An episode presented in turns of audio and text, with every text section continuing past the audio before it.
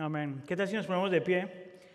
Para la lectura de la escritura vamos a estar leyendo Juan capítulo 2, de versículos 1 al 12. Juan capítulo 2, versículos 1 al 12. Si está conmigo, por favor, diga amén.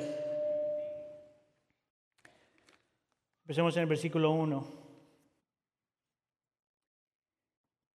Al tercer día se celebró una boda en Caná de Galilea y la madre de Jesús se encontraba allí. También habían sido invitados a la boda Jesús y sus discípulos. Cuando el, vino, cuando el vino se acabó, la madre de Jesús le dijo, ya no tienen vino. Versículo 4. Mujer, ¿esto que tiene que ver conmigo? Respondió Jesús, todavía no ha llegado mi hora. Su madre dijo a los sirvientes, hagan lo que, le, lo que él les ordene. Había allí seis tinajas de piedra de las que usan los judíos en sus ceremonias de purificación. En cada una cabían unos 100 litros. Versículo 7. Jesús dijo a los sirvientes, llenen las aguas de agua las tinajas y los sirvientes las llenaron hasta el borde. Ahora saquen un poco y llévenlo al encargado del banquete, les dijo Jesús. Así lo hicieron. El encargado del banquete probó el agua convertida en vino sin saber de dónde había salido, aunque sí lo sabían los sirvientes que habían sacado el agua. Entonces llamó aparte al novio y le dijo, todos sirven primero el mejor vino y cuando los invitados ya han bebido mucho, entonces sirven el más barato pero tú has guardado el mejor vino hasta ahora. Leamos el versículo 11 juntos, por favor. Esta, la primera de las sus señales, las hizo Jesús en Caná de Galilea. Así reveló su gloria y sus discípulos creyeron en él. Después de esto, Jesús bajó a Capernaum con su madre y sus hermanos y sus discípulos y se quedaron allí unos días. Esta es la palabra del Señor. Permítame orar. Señor, te damos gracias um, por esta tarde. Te damos gracias, Señor, ah, por haber ah, experimentado, Señor, lo que significa adorarte, como lo hacemos todos los domingos, Señor, pero que de alguna forma, Señor, tú escogiste visitarnos de otra forma hoy. Te pedimos, Señor, que tú, ah, en el mismo espíritu, Señor, por el mismo espíritu, nos permitas escuchar tu palabra. Pedimos por la asistencia, la presencia y el ministerio del Espíritu Santo de tal forma que ilumines nuestra mente, abras nuestro corazón, nos lleves a arrepentimiento y nos permitas creer. Te lo pedimos por favor en nombre de tu Hijo Jesús. Y todos decimos, ¿se pueden sentar mis hermanos? En lo que usted se sienta y se prepara, a un, par de anuncios rapiditos. Si usted ha visto, si usted entró, uh, si ha entrado por las puertas principales de la iglesia, se ha dado cuenta que hay unas cajas grandes de madera donde tiene unos dibujitos con unos regalos. Esto es algo que nosotros hemos estado haciendo ya por 10 años. Todas las épocas de Navidad colectamos diferentes regalos que tienen que ser nuevos y sin, desempacar. Ah, porque nosotros utilizamos esto para servir y bendecir muchachos y familias en la comunidad de West Chicago. Entonces lo que hacemos es todas las congregaciones nos juntamos y llevamos y compramos regalos para, nuestras, para estas familias, las dejamos en esas, casas, en esas cajas y luego estos regalitos se venden como a un, cuarto del precio de lo del valor del regalo y, lo que se recauda con eso va de vuelta al Ministerio a Puente del Pueblo para seguir ayudando a la comunidad. Entonces, ah, yo le invito a que usted participe, le invito a que usted compre un regalo de acuerdo a sus ah, posibilidades. Si tiene mucho, compre más. Acuérdense que esto es para beneficiar a otra gente. Amén. El segundo anuncio rápidamente es, vamos a tener una noche de oración yo quisiera, esto lo hicimos hace casi un mes y medio y vamos a hacerlo otra vez en preparación para toda la época de Navidad. Le voy a pedir que por favor esté buscando la información y venga y participe y venga, oremos juntos, clamemos al Señor y pidámosle al Señor que se glorifique durante esta época. Si usted puede notarse, entre más nos acercamos a la Navidad, más gente viene a la iglesia. Eso es verdad de todas las iglesias y todos son bienvenidos. No hay ningún problema con eso. Pero como tanta gente viene a la iglesia, también pedimos que el Señor se mueva de alguna forma especial, sobrenatural en estas épocas. Y por eso estamos orando, para que el Señor sea glorificado. Amén. Hágame un favor, mire a la persona que está al lado suyo y dígale esto. ¿Tienes gozo? Ok, no, pero están eh, con vergüenza. ¿Tienes gozo? Ok, respóndale. No, terrible. Sigamos acá. Mira, el testimonio que acabamos de ver es de este hombre que se llama Sam. ¿Verdad? Y disculpa que me metí antes, y ya acabo de predicar dos veces lo mismo, entonces no entiendo qué pasa aquí. Pero Sam, este hombre, viene a esta iglesia. Es parte de nuestra congregación. No la iglesia latina, pero la iglesia en general. y, y, es un hombre que realmente nos muestra lo que significa ser una persona que está buscando algo. Y si te diste cuenta en su testimonio, te dice que lo, al estar buscando algo, él encontró algo en una persona que él conocía. Y una persona que está buscando algo, por lo general, es una persona que tiene muchas preguntas, y por eso estamos haciendo esta serie, pero que está buscando preguntas y quiere respuestas. No solamente está buscando algo, pero quiere respuestas. Una persona que está buscando es una persona que sabe observar, toma el tiempo, se detiene para observar para darse cuenta las cosas que él o ella no tiene, que otros a lo mejor sí tienen. Una persona que está en busca de algo. Hasta cierto punto, yo me atrevería a decir que todos los que estamos aquí en este momento, todos estamos buscando algo, porque todos hasta cierto punto siempre estamos buscando algo mejor, algo más grande, algo que nos llene más, algo que satisfaga más. Es parte de la naturaleza del ser humano. Nosotros siempre estamos en busca de algo. Lo que Sam nos dice en el video, en su testimonio, es que él descubrió que lo que él estaba buscando era al Dios que su amigo tenía y al Jesús que su amigo tenía, y él hace la conexión entre Cristo Dios y la verdad. Y él dice, encontré la verdad y la verdad me hizo libre. Ahora, yo quiero añadirle un poquito al testimonio de Sam. Yo quisiera proponer y argumentar que Sam estaba buscando mucho más que simplemente la verdad. La razón por la que digo eso, porque es posible buscar la verdad y encontrar la verdad, pero utilizar la verdad como solamente información.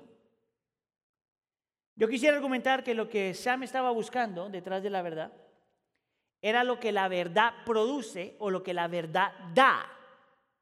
Y en mi opinión, y eso es lo que vamos a ver en este texto, una de las cosas que la verdad del Evangelio te da es gozo. Y si tú y yo somos gente que estamos buscando algo, yo te aseguro que todos nosotros estamos buscando gozo. Es por eso que empezamos el servicio con la pregunta, la predicación con la pregunta, ¿tienes gozo? Ahora lo vamos a hacer de tres puntos. Te voy a decir tres cosas acerca del gozo. Primero, el gozo requiere un milagro. Segundo, el gozo demanda una cruz. Y tercero, el gozo transforma una vida.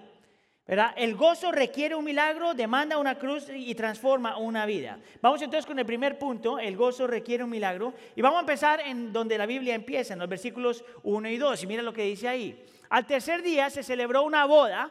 Ponga atención a la palabra boda. ¿Cuántos de ustedes les gustan las bodas? Levanten la mano. ¿Cuántos de ustedes no les gustan las bodas? Ok. Y dice, al tercer día se celebró una boda en Caná de Galilea. Y la madre de Jesús se encontraba allí. También habían sido invitados a la boda Jesús y sus discípulos. Ahora, antes de entender todo lo que está pasando aquí, tú tienes que entender por qué esta palabrita es tan importante. ¿Por qué la boda en ese contexto y en ese tiempo era tan importante? Lo podríamos decir que hasta cierto punto el evento más grande en la historia de cualquier persona en ese tiempo y en ese contexto era casarse. Interesante porque yo pienso que en nuestra cultura eso es muy parecido. El evento que la gente, todo el mundo se acuerda, el evento al que te hacen sentir mal si no te has casado es precisamente una boda. Porque nuestra cultura, interesantemente, se parece mucho a la cultura de la escritura donde las bodas se elevaban tanto y tanto que estar casado era lo mejor y el no estar casado era lo peor. Ahora, lo interesante de esto es que entre una persona más pobre era en esa cultura y en ese tiempo, más grande la boda tenía que ser. No me pregunte por qué, porque no sé por qué. Lo que yo sí sé es que entre más pobre eras, más tenías que elevar la boda. Y, las ceremonias eh, hebreas eh, en su celebración duraba no solamente un día o unas horas, duraba entre cuatro y siete días, mi hermano. Esta gente sí sabía parrandear.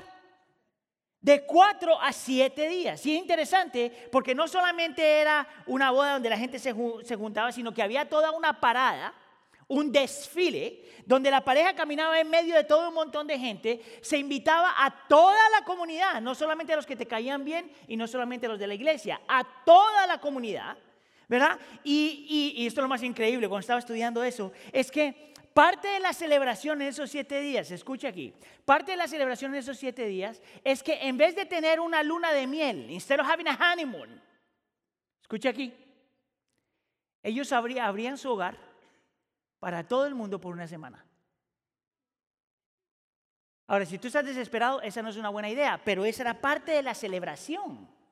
Tú abrías tu hogar para que todo el que quisiera venir y celebrar contigo lo pudiera hacer. Increíble.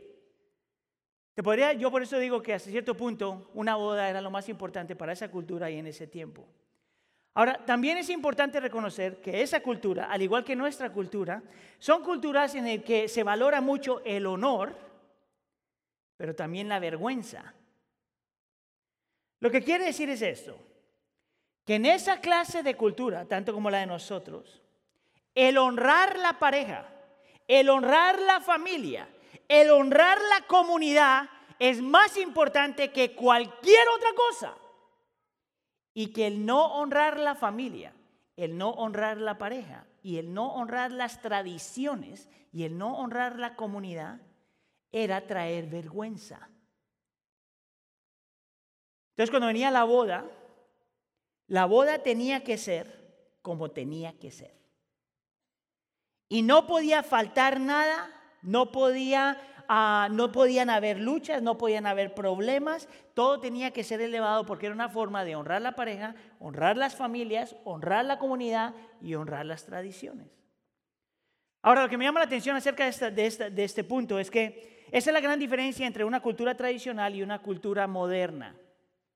Ahora, nosotros en la iglesia del pueblo en realidad tenemos la mezcla de los dos. Y yo casi puedo hacer la división de esta forma. Si tú viniste a los Estados Unidos de adulto, tú te inclinas más a las tradiciones, a la cultura tradicional. Amén. Pero si tú naciste aquí o viniste joven, te inclinas un poquito más a las culturas modernas. Amén. Son como tres o cuatro que tuvieron miedo. ¿Notaron? No saben qué decir. Pero la realidad es esa. La iglesia de pueblo es una mezcla entre cultura tradicional y cultura moderna. Lo que me llama la atención acerca de la cultura tradicional es que en ellos realmente la comunidad importa.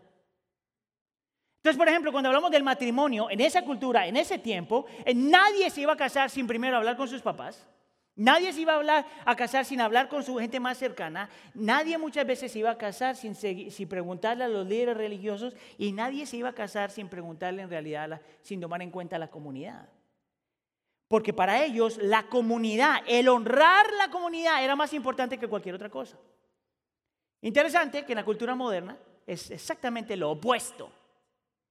Es acerca de mí, es acerca de lo que a mí me gusta, es acerca de lo que yo deseo. Entonces, si yo me quiero casar y miro a Heidi y le digo a Heidi, Heidi, siento mariposas en el estómago, that's enough.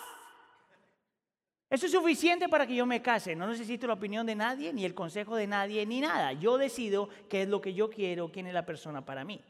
¿Puedes ver la diferencia? Es por eso que en los Estados Unidos la gente prefiere casarse en City Hall que en una boda regular. Es por eso que la gente en Estados Unidos prefiere casarse en Las Vegas que en una boda regular, donde hay un montón de gente. Es por eso que la gente prefiere las bodas, eh, le llaman íntimas. ¿Sabes lo que quiere decir íntima? Que tú no quieres invitar a nadie más. Eso es lo que significa. Ahora, yo siento que esa es una área donde los cristianos realmente necesitamos trabajar. Porque como creyentes, la tendencia es a tirarnos al lado de la cultura moderna. En inglés se, llama The I World, el mundo donde solo se acerca de mí con los míos. Entonces, cuando yo le hablo a las parejas, yo les digo esto: es de ahí donde sale este concepto de los trapitos sucios se lavan en dónde. Tú sabes que eso no es bíblico, ¿verdad? Tú sabes que eso no es bíblico. Eso viene de una cultura que piensa que tu matrimonio es solamente acerca de ti. Pero no en esta cultura, no en este tiempo y no a la luz de la Biblia. Ahora volvamos al texto, porque si esta es una cultura de, de, vergüenza y honor, de honor y vergüenza, entonces en esta boda todo tiene que salir bien. Y si hay algo que no sale mal, y si hay algo que sale mal, entonces no solamente la pareja experimenta vergüenza, sino las familias experimentan vergüenza y el pueblo experimenta vergüenza. Es así entonces como tú tienes que entender por qué es que María reacciona de la forma que reacciona. No era que María estaba preocupada porque ya los borrachos querían más. No era porque la mujer estaba preocupada, oh, necesitamos tomar, porque si no hay tomar no hay fiesta, alguna gente dice. No, ese no era el problema, es que en su cultura ella estaba tratando de evitar la vergüenza de la pareja, de la familia y de la comunidad. Y es por eso que en el versículo 13 ella dice esto. Cuando el vino se acabó, la madre de Jesús le dijo al Señor Jesús, ya no tienen vino muchacho. Esa es la única forma que esto hace sentido. ¿Tú sabes por qué? Escucha, porque María ni siquiera era la que estaba corriendo la fiesta. Esa no era la responsabilidad de María. Más interesante, esa no era la responsabilidad del Señor Jesús. Porque si leíste bien, te diste cuenta que el Señor Jesús y sus discípulos habían sido invitados. Pero para esta mujer esto tiene urgencia. Porque si se acaba el vino, la gente entonces no tiene que tomar. Y si la gente entonces no tiene que tomar, entonces toda la comunidad experimenta la vergüenza. No se están honrando las tradiciones, no se está honrando la familia. Ahora, tú no puedes leer el tono, pero casi, casi lo puedes sentir. De la forma que María le habló al Señor Jesús. Ahora, si María hubiera pensado de otra forma, y ahorita le explico por qué no lo hizo, pero en vez de ir al Señor Jesús, ella hubiera ido al hombre que estaba corriendo toda la fiesta. Porque ese hombre sí en realidad podía encargarse de eso, o si no, hubiera ido directamente al novio, que en esa cultura y en ese tiempo el novio era el que pagaba todo en la boda. Mire, yo, a mí, yo quiero que mis hijas apliquen eso. Entonces, si se acabó el vino, ella tenía que ir al novio, por si acaso alguno de ustedes, sus hijos se quieren casar con mis hijas, ya saben que yo soy más bíblico. Él tenía que proveer la pregunta para ti es esta. ¿Por qué no lo hizo? ¿Por qué va al Señor Jesús si el Señor Jesús no tiene nada que ver con esto? Y aquí es donde entonces empieza a poner bien interesante esto. Porque María sabe algo acerca del Señor Jesús que nadie más sabe. María, ¿se acuerda? Antes de que el Señor Jesús naciera, cuando estaba embarazada, el ángel le dice que ese es el Jesús, el Mesías, el prometido del Antiguo Testamento. Ella tenía ese entendimiento, ella sabía que el Señor Jesús no era como cualquier otra persona.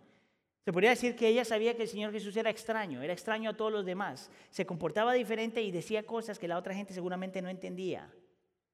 Ella sabía eso acerca del Señor Jesús, pero más que eso, ella sabía esto, que si había alguien en ese lugar que podía proteger a toda una comunidad de la culpa y la vergüenza, ese era Cristo que si había alguien que tenía el poder de cambiar las circunstancias de alguna forma, ese era Cristo.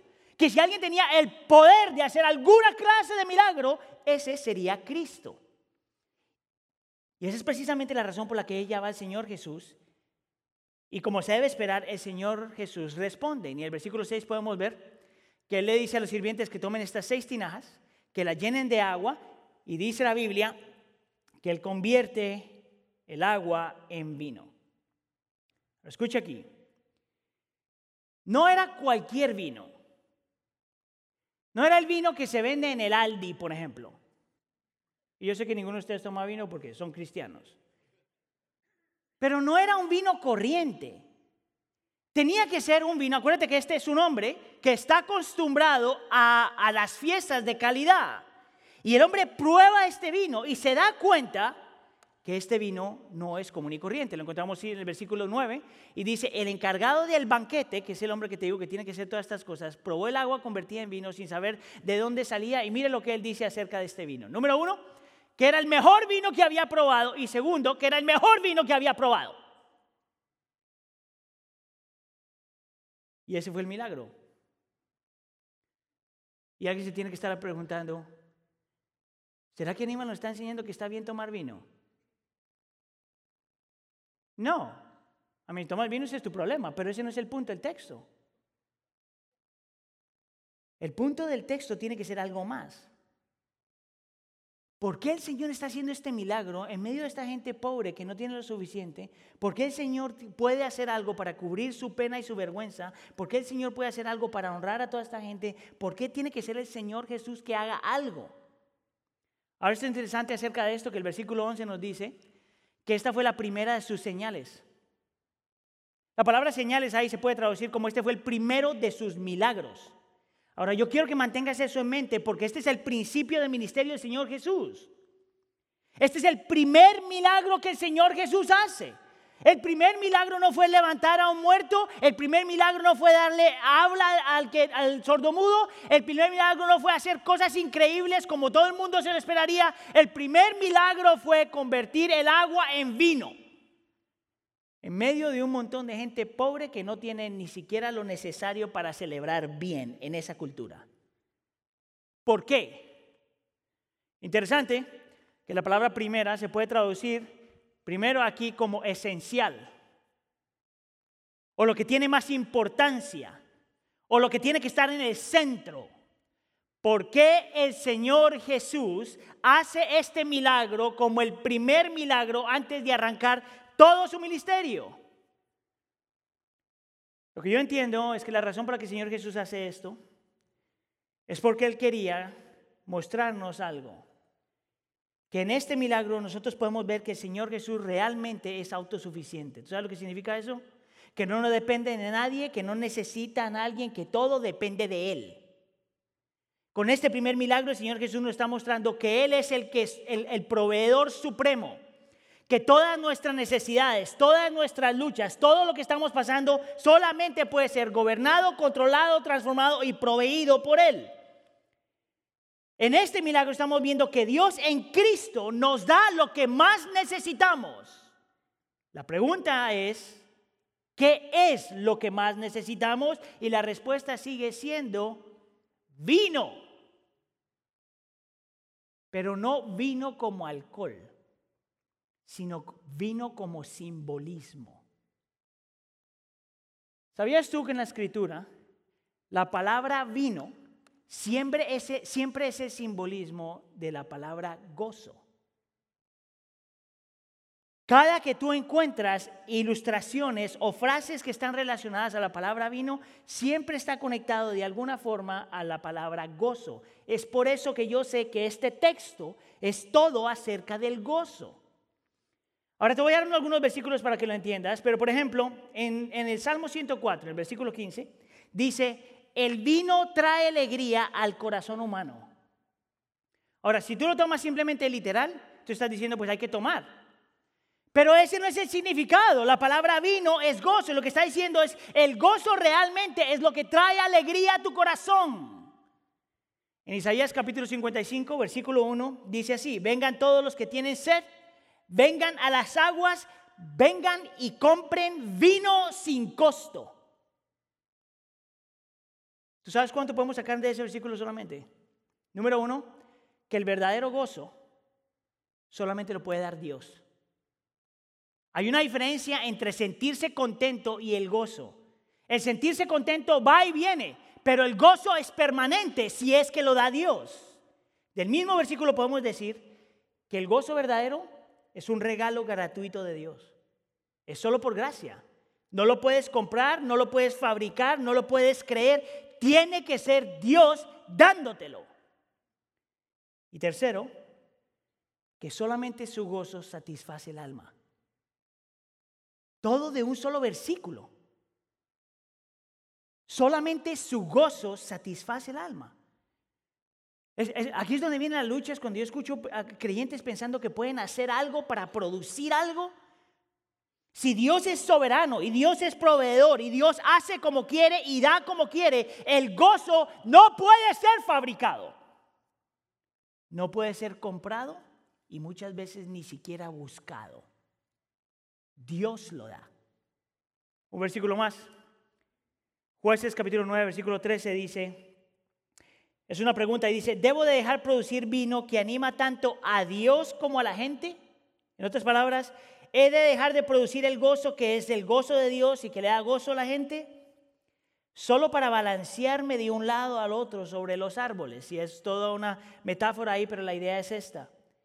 Es, es ah, ilógico querer buscar el gozo que solo Dios da en cualquier cosa en la creación. Es ilógico pensar que tú puedes experimentar el gozo de Dios con cualquier cosa en la creación. Es simplemente imposible. Más, yo estaba pensando en esto, cuando tú miras los versículos, Juan 2, Salmo 104, Isaías 55 y Jueces 9, te das cuenta que cada uno de estos versículos no solamente describe lo que el gozo es, sino que nos muestra cuál es la lucha en nuestro corazón. Y es que te lo muestre, mira aquí. En Juan capítulo 2 vemos que el Señor eh, convierte el vino en agua y nos está demostrando esto. Número uno, que cualquier evento en la vida, cualquier cosa grande en la vida, si no tiene gozo, es simplemente ruido. Cualquier celebración grande en tu vida, si tu corazón no tiene gozo, es simplemente ruido. Del mismo Juan capítulo 2 podemos saber, por ejemplo, que todo lo bueno en esta vida, como un vino, siempre se acaba. Y es por eso que siempre necesitamos más y necesitamos buscar más. Porque no importa cuánto tengas, siempre todo se acaba. Tu salud se acaba, tu trabajo se acaba, tu familia se va, te pones viejo, todo se acaba. La gravedad siempre gana. Se cae todo.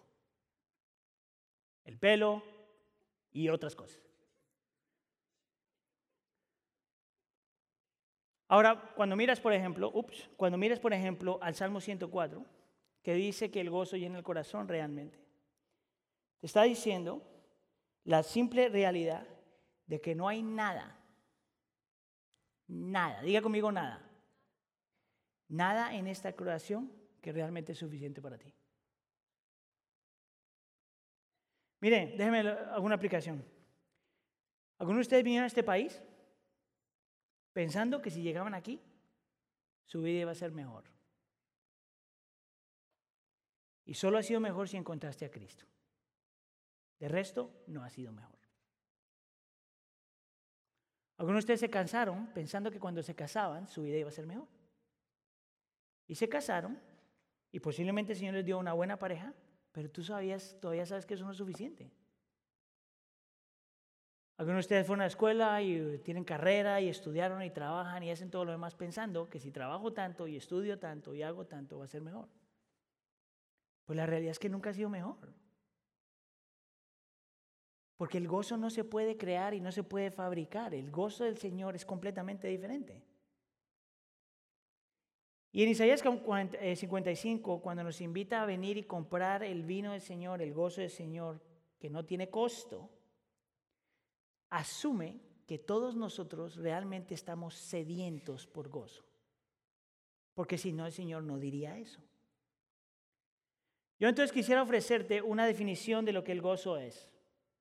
Esta es mi definición basada en los textos que leímos.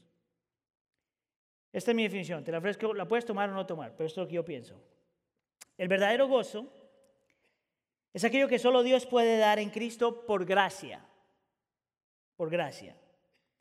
No puede ser comprada y no puede ser creada. Es aquello que crea en ti contentamiento, satisfacción, paz y felicidad.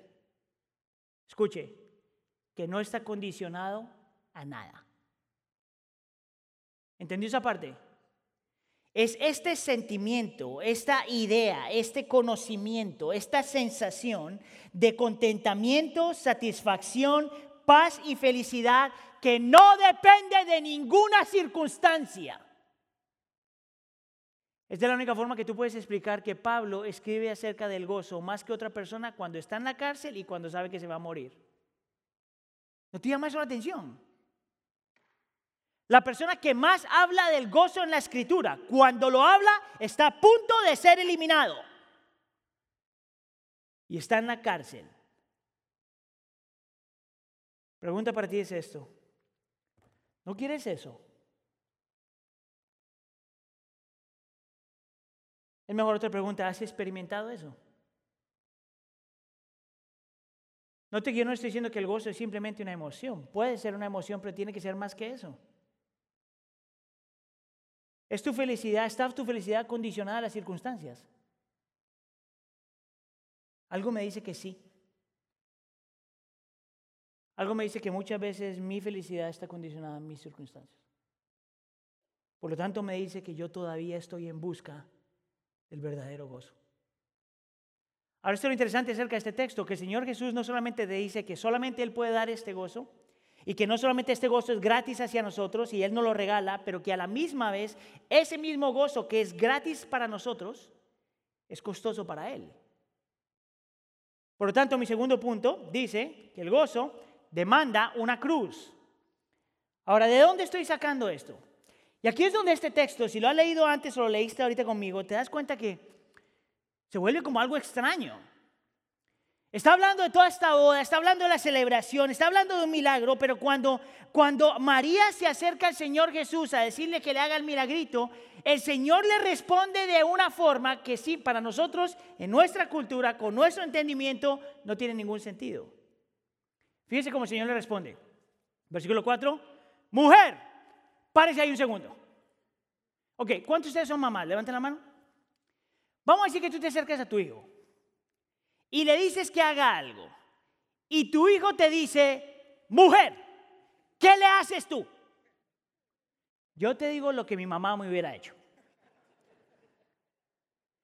Porque mi mamá es una mujer tradicional, de una cultura tradicional, y en una cultura tradicional donde el honor y la vergüenza lo es todo.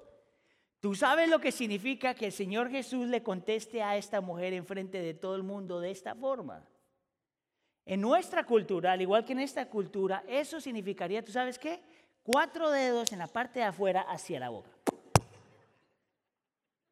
¿Te has visto en las películas que sale así? eso hubiera pasado ahí. En la cultura moderna, para los que son más modernos, ustedes hacen algo diferente. Ustedes dicen, Jesús, that was not nice. Jesús, vete para allá en time out. Jesús, piensa en lo que has hecho. Mire, yo como soy medio moderno, yo traté eso con mis hijas y eso no funciona. Ahora, lo interesante aquí es que el Señor Jesús le responde a su mamá sí, pero ella no lo toma personal. ¿Tú sabes cómo yo sé eso? Porque el versículo que sigue, el versículo 5, María dice, hagan lo que les dice. ¿Por qué es que María no responde mal cuando el Señor Jesús le dice esto? Yo quiero argumentar que la razón por la que eh, María no le dice nada al Señor Jesús cuando le llama mujer es porque ella entendió en ese momento, en el primer milagro, que la relación entre el Señor Jesús y ella estaba cambiando definitivamente. Ya no era María y su hijo Jesús. Ahora es María y Cristo el Salvador del mundo. Y María entiende eso. Pero hay una razón más grande por la que yo siento que María no responde mal y no se ofende. es más, yo te podría decir, hay otra razón por la que yo pensaría que esto no está mal, porque cuando el Señor Jesús está en la cruz del Calvario, cuando él misma María le dice lo mismo, mujer, aquí está tu hijo, Juan, aquí está tu mamá. Entonces no podía ser que el Señor Jesús está faltando el respeto, lo que implica que nosotros tenemos que mirar un poquito más allá, ver qué es lo que está pasando. Y, y lo que pienso que está pasando viene de esta palabrita, todavía no ha llegado mi hora. Ahora, cuando tú miras todo el Evangelio de Juan, todas las veces que aparece la palabra hora, esto aparece en Juan capítulo 2, en Juan capítulo 7, en Juan capítulo 8, en Juan capítulo 11 dos veces, en Juan capítulo 12 y en Juan capítulo 13. Cada vez que aparece la palabra hora en el Evangelio de Juan, siempre está hablando de la cruz del Calvario. Siempre está hablando de la muerte de Cristo. Lo que está pasando con el Señor Jesús en medio de esta fiesta en medio de la celebración, en medio del saber y entender que solamente Él le puede dar a esta gente un verdadero gozo, en medio de todo esto, Él está pensando en algo. Está pensando en lo que va a tener que pasar en la cruz del Calvario. ¿Tú sabes por qué? Porque sin la cruz del Calvario no hay gozo. Te lo, explico de esta forma. Si usted ha estado en alguna boda alguna vez, tú sabes que esto es verdad. Una boda siempre es una mezcla entre alegría y tristeza. Y aquí nos vamos a poner personal, ¿ok? Si tiene problemas en su matrimonio, pues agárrese porque le va a caer. Cuando tú vas a una boda, si tú eres soltero, por ejemplo, estás contento por la gente que está casando, pero a la misma vez te recuerda que tú todavía no estás casado. Y te duele. Es por eso que los jóvenes prefieren no ir a las bodas. Pero por ejemplo, si tú estás casado y vas a una boda y hay una celebración grande y todo es bello, pero estás luchando en tu matrimonio, eso te recuerda que lo que tienes no es lo que tú quieres. O que lo que tienes está mal. Ese es el problema con las bodas. Que siempre es una celebración que trae alegría, pero a la misma vez para muchos produce tristeza. Y yo entiendo que eso es exactamente lo que está pasando con el Señor Jesús ahí. El Señor Jesús está disfrutando esta celebración. El Señor Jesús quiere proveer gozo a todo el mundo. El Señor sabe que Él es la fuente de gozo porque Él es gozo. El Señor Jesús sabe todo eso, pero al mismo tiempo está pensando en lo que ha de venir. ¿Tú sabes por qué? Porque Él sabía que la alegría o el gozo que todos estaban buscando solo podían venir si Él sufría primero.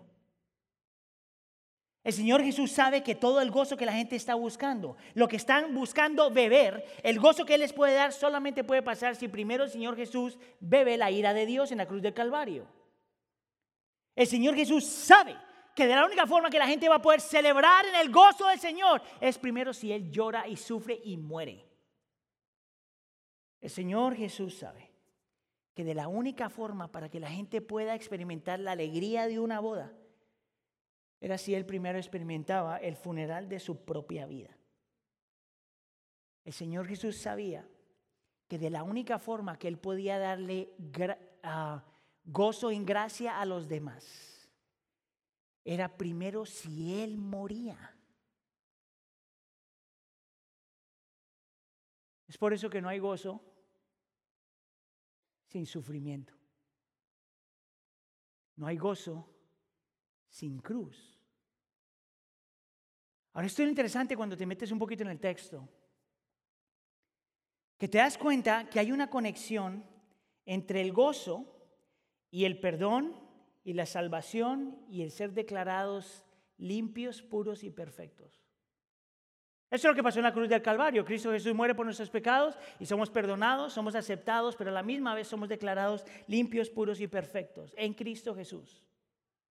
En otras palabras, que cuando Dios te mira a ti por medio de Cristo, te ve como puro y perfecto. Y la razón por la que estoy haciendo este énfasis es porque no es coincidencia que en esta celebración el Señor le pide a esta gente que utilice algo que solamente se utilizaba para que la gente se limpiaran antes de venir a la presencia de Dios. Versículo 6. Había allí seis tinajas de piedra de las que usaban los judíos en sus ceremonias de purificación. ¿Por qué esto está ahí? Porque el Señor Jesús está utilizando esto para apuntar al hecho de que Él iba a ir a la cruz del Calvario para purificar a su pueblo de todos sus pecados. Porque no hay gozo si no hay cruz. Y si no hay cruz, no hay purificación. Ahora, yo siento que a nosotros esta cuestión de la purificación como que se nos va. Y yo quiero ayudarte a entender el significado y el peso de nosotros creer que Cristo muere para nosotros ser limpios. Entonces te voy a utilizar otra ilustración de bodas porque esto tiene que ver con la boda aquí. ¿Ok? Mire, uno de los beneficios de ser pastor es que pues tú haces muchas bodas. Y realmente es un beneficio y, una, y es una bendición. Tanto así, por ejemplo, que en el primer año que yo fui pastor, en un año yo hice ocho bodas. Eran ocho todos los muchachos jóvenes que estaban conmigo cuando yo era pastor de jóvenes, que estaban súper desesperados por casarse, entonces yo los casé. Y después de eso, pues he estado haciendo bodas regularmente, pero yo tengo entonces algo que casi ninguno de ustedes tiene. Yo puedo ver una boda desde otra perspectiva. Ustedes la ven de donde están, yo la veo desde el frente. Y hay un dicho que dice que, real, que en las bodas todas las mujeres se ven hermosas. Y alguna gente piensa que esto es un cliché, que alguien se lo inventó. Pero yo te puedo decir, como pastor, después de haber hecho tantas bodas, que eso es verdad. Yo nunca, nunca, nunca he visto una novia fea. Nunca. Yo nunca he visto una mujer que viene entrando y que la gente lo está viendo y dice, uy, ¿qué le pasó? Nadie. Yo nunca he visto eso. Yo nunca he visto una mujer viniendo donde el novio está parado y él hace... Mm". nunca he visto eso.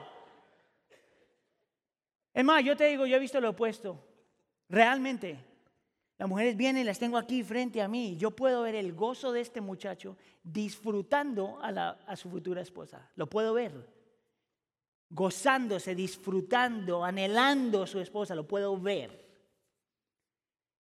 Ahora, ¿qué es lo que pasa en esa boda? Es bien interesante y espero que las mujeres no se ofendan, ¿ok? Por favor. Toda mujer sabe que ese día es muy especial. Amén. Para los que están casadas. Aunque estén luchando, de todos modos ese fue el plan.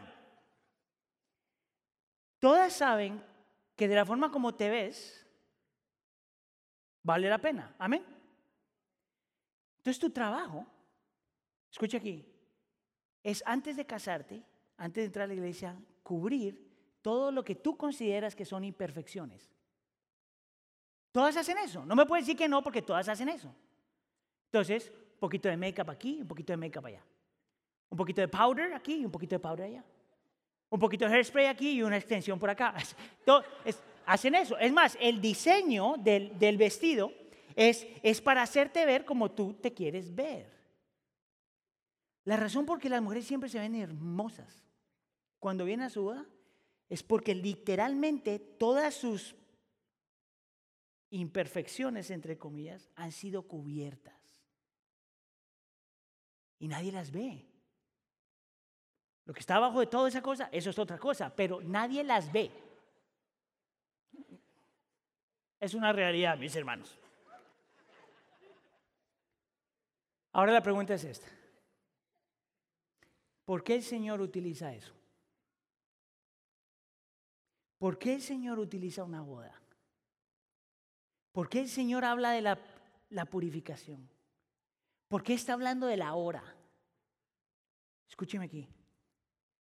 Porque el Señor Jesús sabe que de la única forma que la gente va a poder ser perdonada y aceptada, y de la única forma que la gente va a poder cubrir, poder cubrir todas sus imperfecciones, todo su pecado, toda su culpa, toda su vergüenza, todo lo que has hecho y no has hecho, se cubre en Cristo Jesús en la cruz del Calvario. En el momento que Él toma tu lugar, en el momento que Él muere por ti, en el momento que toma las consecuencias de mi pecado y Dios lo mira y lo acepta y dice, limpio, limpio en Cristo Jesús.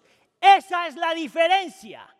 Eso es lo que produce gozo. Eso es lo que transforma el corazón. El saber que frente a Cristo, frente a Dios, Dios te mira tal como eres. Te mira con tus pecados, te mira con tus luchas, te mira con tu dolor, pero además de eso te mira en Cristo. Por lo tanto, tú has sido perdonado, aceptado, justificado, perfeccionado, amado, no eres rechazado, siempre hermoso y Dios se deleita en ti. De la misma forma que, un novio se deleita en su novia. Tú sabes que para mí eso me ha dado tanta libertad. La palabra deleite. Que mi Dios se deleita en mí, aún en medio de mi pecado. ¿Tú sabes por qué? Porque he sido purificado en Cristo Jesús. ¿Tú sabes por qué tú no tienes gozo? Si es que no tienes gozo. Es porque si eres creyente se te olvida que independientemente de lo que hayas hecho, si estás en Cristo, Dios se deleita en ti. Y eso, en vez de llevarte a pecar más, te saca de tu pecado. Esa es la gran diferencia. Mire, yo, es de la única forma que yo puedo predicar. Yo, yo, sé lo que he pensado, yo sé lo que he dicho, yo sé cuáles han sido mis actitudes, yo sé cuáles han sido mis motivaciones de la única forma que yo me puedo parar frente a ti. Cuando yo pongo en una balanza todo lo malo que he hecho y pongo en la balanza todo lo bueno que he hecho en esta semana, me toca correr a Cristo y descansar en lo que Él ya hizo. Y el confiar en que en Cristo Dios se deleita en mí. Eso es lo que da gozo. Entonces yo quisiera argumentar que la razón por la que tú estás luchando con gozo no es porque no estés buscando experiencias. Busca experiencias. El problema es que eso no es suficiente. Busca sentimientos, el problema es que eso no es suficiente. Busca cosas, pero el problema es que nada de eso es suficiente. Tu trabajo no es suficiente, tu salud no es suficiente, tu matrimonio no es suficiente, tus hijos no son suficientes, tu carrera no es suficiente, tu posición no es suficiente, nada es suficiente. El verdadero gozo solo viene en lo que es en lo que Cristo nos ha regalado al tomar la hora y purificarnos. Ahora, esta no es la primera vez que algunos de ustedes han escuchado esto. ¿Por qué entonces todavía luchamos con gozo? Yo entiendo porque muchas veces se nos olvida cómo aprender a luchar por el gozo. Y esto me lleva a mi tercer punto, que el gozo realmente transforma una vida. Y esto va a ser bien rápido porque Serle completamente honesto, no importa cuántas veces yo predique estas cosas y le enseñe estas cosas, si usted todavía no entiende que solo Cristo le puede dar gozo porque Cristo es gozo, entonces siempre lo vas a buscar en algo más. En el momento que tú sales de estas puertas, tú empiezas a buscar en cosas que te produzcan gozo. Es por eso que peleamos por las cosas que no tenemos que pelear. ¿Cómo entonces nosotros luchamos con esto? Bien interesante porque en el versículo 11, antes de que saque esta sección, mira lo que dice el Señor Jesús. Esta, la primera de sus señales, la hizo Jesús en, Caná de Galilea. Así reveló su gloria y sus discípulos creyeron en él. Y tú espérate un segundo. Así es como yo de la Biblia. Yo veo esto y digo, ¿what? No se supone que para ser discípulo tú ya tenías que creer. ¿Cómo es que los discípulos creyeron en él después de esta señal? Y la única implicación que yo puedo ver, la única explicación que yo puedo ver es que después de este milagro, los, los discípulos creyeron aún más. ¿Sabes por qué? Porque por medio de este milagro y esta señal, vieron aún más su gloria. Lo que significa que por esta obra, este milagro, lo que hizo el Señor Jesús, encontraron a Cristo más hermoso, más bello, más poderoso, más seguro, más suficiente, más todo. Y lo que me muestra a mí es que parte de la razón por la que nosotros luchamos con esto es porque de alguna forma queremos mirar al Señor Jesús, pero continuamos mirando a otras cosas. De la única forma, mi hermano, de la única forma, mi hermana, de la única forma, mi amigo, si está visitando hoy, de la única forma que tú puedes experimentar el gozo del Señor es cuando Cristo se vuelve una intoxicación para ti. ¿Sabes de dónde sacó eso? Interesante que el Señor Jesús utiliza el vino como ejemplo. El vino lo que hace es, en exceso, te intoxica. Y de repente, tomas y tomas, todo en tu vida está intoxicado a través de lo que te tomaste. Entonces una mujer se ve más hermosa de lo que es o un hombre se ve más feo de lo que es. Un problema se ve más grande de lo que es o se ve menos de lo que es. trastorna completamente la forma en que tú ves la vida. Eso es lo que pasa con cualquier adicción. Interesante que si Cristo es tu vino, que si Cristo es tu gozo, que si Cristo es tu obsesión, si es Cristo lo que te intoxica, de esa forma también ves toda la vida. Y aún las cosas mejores que tienes no se comparan en nada a Cristo. Por lo tanto, todo lo que Cristo te da, tú lo recibes con manos abiertas. Es bueno, pero esto no es Dios. Es bueno, pero esto no es mi Salvador. Esto es bueno, pero esto no es suficiente. ¿Sabías que esa cuestión del gozo es lo más práctico que tú puedes tener? Entonces, cuando yo miro a mi esposa, por ejemplo, yo no puedo esperar que mi esposa me dé lo que solamente Dios me puede dar. Yo no puedo esperar que Heidi sea la fuente de gozo a mi vida porque solamente Cristo es la fuente de gozo en mi vida. Yo no puedo esperar que una prédica sea la fuente de gozo en mi vida porque solamente Cristo es mi fuente de gozo. Yo no puedo esperar que la aprobación de otra gente sea lo que me sostenga porque Cristo es lo que me sostiene. No hay nada en esta creación, nada en esta creación, nada en esta creación que te pueda dar solamente lo que Cristo da. ¿No quieres tú eso? ¿No necesitas tú eso? Ven una vez más a los pies de Cristo. Deja que el Señor ministre tu vida una vez más, aun si eres creyente. Declara con tu boca, cree en tu corazón que Cristo realmente, Cristo realmente es lo único que te produce y te da gozo porque sin Él no hay nada. Amén. ¿Oramos? Señor, te queremos dar gracias. Señor, porque al mirar eh, textos como estos, Señor, nos damos cuenta que hay una gran diferencia entre religión y una relación contigo. Nos damos cuenta, Señor, que hay una gran diferencia, Señor, en el sentirnos contentos y felices y experimentar felicidad y realmente tener gozo. Yo te pido, Señor, en nombre de tu Hijo Jesús, que tú nos lleves a la cruz del Calvario, Señor, y nos abras el entendimiento y nos permitas ver quién Cristo Jesús es y lo que vino a hacer de tal forma, de tal forma, que lleguemos a la conclusión una y otra vez más, que fuera de Él no hay nada realmente que valga la pena, de la forma que Él vale la pena. Que no hay nada que él nos dé que podamos conseguir en otro lugar. Que toda nuestra vida es lucha y en busca de algo que necesitamos y que ese algo eres tú.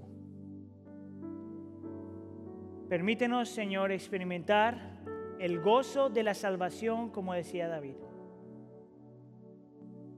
Un gozo que no está condicionado a circunstancias un gozo que nos da contentamiento y paz y alegría, un gozo que nos da seguridad. El gozo que Cristo nos regala después de que cubrió todas nuestras imperfecciones. Te lo pedimos por favor en nombre de tu Hijo Jesús. Y la iglesia dice...